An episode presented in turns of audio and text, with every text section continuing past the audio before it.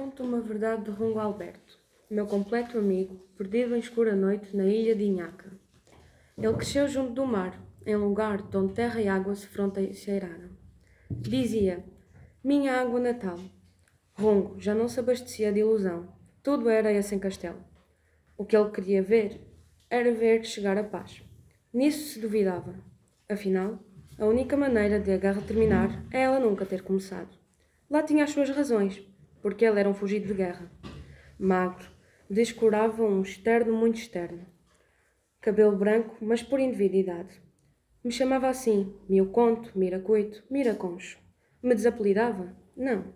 Aquilo era uma simples inclinação do peito. Uma amizade funda que lhe fazia inventar aqueles todos nomes. Um só não me serviria. Eu ria.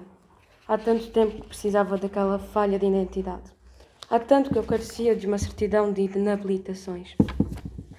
Mas eu, naquele amigo, punha também muitas visões. Rongos, tanto, tantos ele era. Qual deles era o verdadeiro? Pois, meu suposto rongo Alberto, er, uma certa manhã anunciou. Vou construir um barco. Duvidei. Rongo Alberto era uma pessoa muito instantânea, mas aquele caroço me parecia maior que a garganta.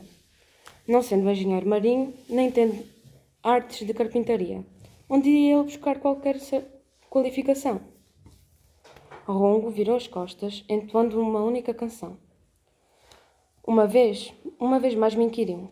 Não conheces esta canção? É um bino quase nacional. Na manhã seguinte, o homem deitou mãos à manobra. Sua oficina foi instalada numa clareira da floresta, perto da estação de biologia. Para ali, ele passou a se deslocar muito diariamente, em competição com a madrugada. Se escutavam os martelos, fazendo calar a piadeira da passarada. Manhã à noite, Rongo Alberto se instrumentava nos enormes troncos. Convertera-se em mercenário marceneiro? Na oficina do improvisado construtor de navios se viam intermináveis troncos, tra transitando de madeira para tábua. Eu queria espreitar, ele recusava. A construção não podia ser olhável. Assim se protegia de, de, invejar, de invejas e feitiços. Ele ganhava o barco como o mar fabrica os corais, petrificando o rendilhado de suas espumas. Os ilhéus passavam por ali, gozavam com a proclamação de Rongo. Podia um semi-urbano se aventurar em embarcadeiro? Uma madrugada, Rongo me alvoraçou a janela. Coração aos tropeços, ele me conduziu pelos atalhos secretos que desaguavam em sua oficina. Você se regala, mano.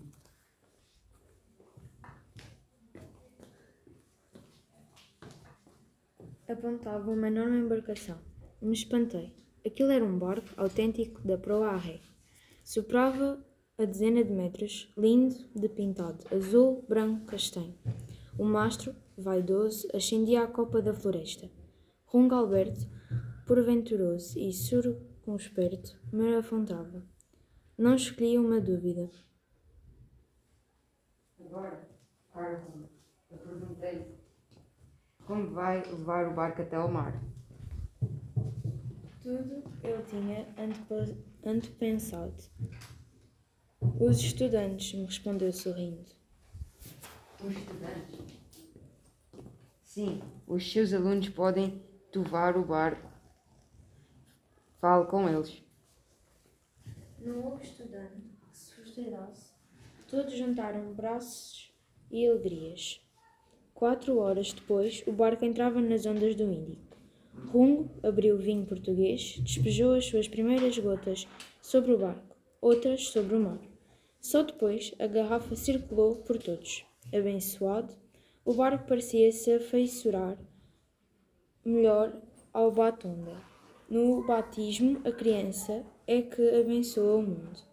Os estudantes voltaram às camaradas, algazarrentos. Na praia fiquei eu e ele contemplando o barco no embalo de seu destino. E agora? O que vais fazer com ele? Com o barco? Não sabia nem queria ideia. Fizera o barco, provara. A viagem era outro assunto, ensinável. Minha viagem foi feita, esta eu termino aqui. Mas então, qual o benefício da obra? Não é no deserto que ganhamos milhares. Durante dias, ele sentou na praia contemplando o barco. Parecia ancorado à sua própria vitória. Rungo perdera a emoção, divaguava. A mulher zangava-se. Em casa, Rungo não dava atendimento e ela me pediu em choro. Eu que acudisse à réstia do senso dele. Eu, mulher, não tenho voto na madeira. Esse é o homem é casmurro. E ela se calou.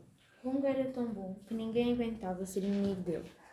Aquilo era maledicção, serviço encomendado dos alães. Ela sabia, ali se vivia, muito oralmente. E nessa tarde ela foi ao feiticeiro. O depois não se esperou.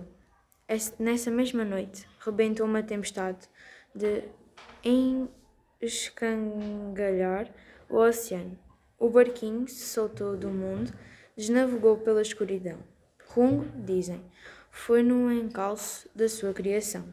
Dias depois, o país via chegar à paz, ainda hoje de regresso à ilha. Eu me sento junto ao mar, quem sabe da história de Rungo, seu barco vogando na outra margem, com as suas águas sempre moventes. O mar não nos deixa ver o tempo. Quem me encara espreitando o poente acredita que eu me consagro às saudades.